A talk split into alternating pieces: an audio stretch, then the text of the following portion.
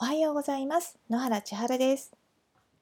1ヶ月前に始めて終わらせていなかった旅をテーマにした星のもしもシリーズ。また書いていこうということで今回のテーマは旅。設定は33歳女性一人旅。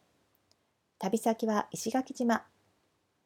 もしも彼女が風の星座双子座天秤座水亀座だったらどんな体験をしどんなものを見るのでしょう。ここから妄想タイムです。やっぱり雨か。予定通りといえばそうだけどちょっと晴れたりしてなんて期待してたからまあ少し残念だな。でも気持ち切り替えて支度して朝食に行こう。島野菜を使ったビュッフェっていい感じだよね。しかもインスタで見たらかなりレストランの雰囲気も素敵そうだったし、楽しみ。綺麗にバランスよく朝食を盛り付け、写真にしっかりと収め満足した彼女。本を読みながら一人静かな朝食を満喫しました。さあ、そろそろ予約の時間になるな。サンゴのランプシェード作りに行こうっと。その後ランチは気になってるお店が2つあるんだけどどうしようかな。そういえば明日の天気変わってないかな。明日も雨だったらさすがに。いろいろ考え事をしながらお店に到着。完成したら置く場所も決まっているランプのサンゴシェード。あれ？サンゴのランプシェード。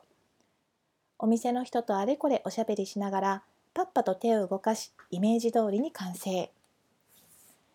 あー充実した一日だったな。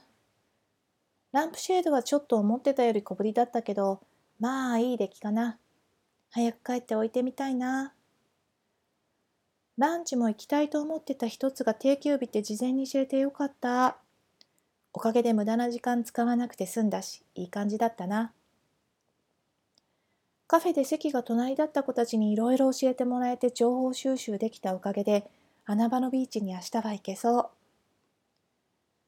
誘ってもらった民謡ライブも行ってみたかったけど初めて会う人だとちょっと乗り切れなくて恥ずかしいし。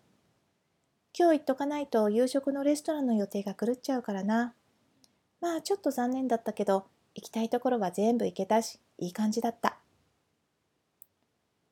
思い描いていた通りの素敵な時間を過ごせた彼女。今日の写真を見返しながら満足して眠りにつきます。明日は素敵なビーチでのんびりと過ごすようです。最高の天気に恵まれて青い海と人気がない砂浜に想像しているよりはるかに感動することを彼女はまだ知りません。風の星座は情報収集能力に長けています。そしてイレギュラーなケースにも対応しながらより良い選択肢を自分で選ぶ能力を持ちます。するりするりと爽やかに振る舞い自分というものを持ちながら周りとも友好的につながっていくそんな風の星座いいなって思いますさて次は水の星座蟹座さそり座魚座気が向いたら書いてみます。それではここまで聞いてくださってありがとうございます。今日も素敵な一日を。野原千春でした。